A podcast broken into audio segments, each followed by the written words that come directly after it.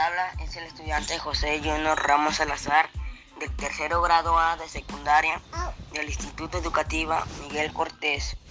Y en esta tan agradable oportunidad les hablaré en mi podcast sobre cómo contrarrestar los efectos de la contaminación ambiental en la salud a partir de las prácticas cotidianas y brindaré consejos útiles que te permitirán hacerlo una tarea fácil y sencilla.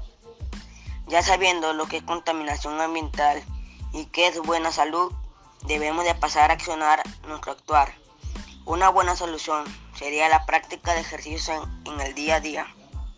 Cambiar nuestros malos hábitos poco a poco para llegar así a una meta en la cual los beneficios serán muy significativos. El trotar, manejar bicicleta, elegir subir una escalera antes que el elevador, la alimentación buena, llena de nutrientes será algo que nuestro cuerpo humano te lo agradecerá.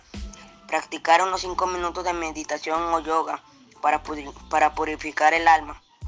El evitar tirar basura fuera en las calles. Dejar de quemar basura nos acostumbrará a ser una persona de provecho, tratando de reducir el impacto del aire contaminado.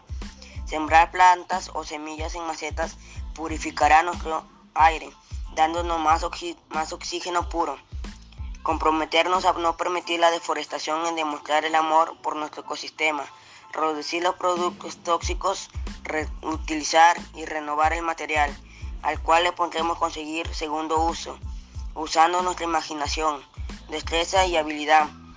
Vender los productos reciclados generará una entrada de dinero y contribuirá al cuidado ambiental. Bueno, estos serían unos consejos prácticos, útiles y buenos para ponerlos en práctica.